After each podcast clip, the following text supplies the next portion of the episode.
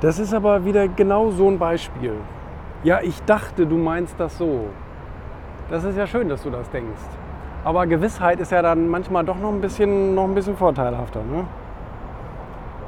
Mann, Mann, Mann, Mann, Mann. Ich habe ich hab mir das angewöhnt. Ich habe mir angewöhnt, immer eine Situation wirklich ganz klar nachzufragen. Ich habe das am Anfang alles selber gemacht. So ein bisschen wischiwaschi und ja, ich denke mal so und ich glaube, der meint das so und so und so. Wir sind doch alle unterschiedlich und äh, die Wahrscheinlichkeit, der, dass der das genau anders meint, ist äh, extrem hoch. Man muss da immer nachfragen. Man muss, diese, man muss sich diese, diese, diese Gewissheit, muss man sich holen.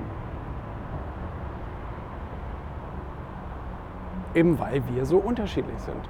Ich glaube, dadurch entstehen auch die meisten Streits.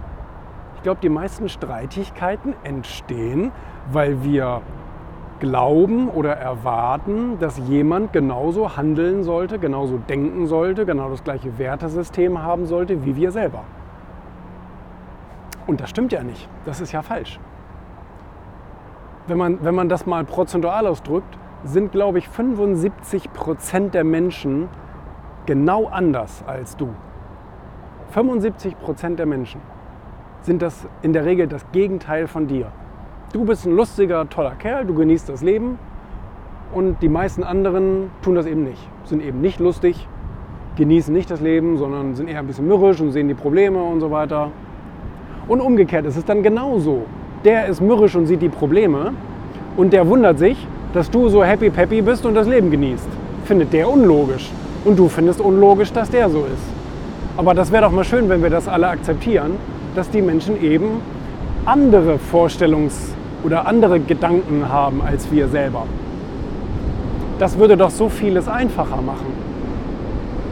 Du würdest nicht mehr annehmen, dass der das und das meint oder dass der das wohl so und so haben will, sondern du fragst mal lieber nach. Und dann, ach Wunder, wirst du feststellen, dass der das genau anders meinte. Zum Glück hast du nachgefragt, bevor du da alle Hebel in Bewegung gesetzt hast, um dann nachher festzustellen, dass der das ganz anders meinte.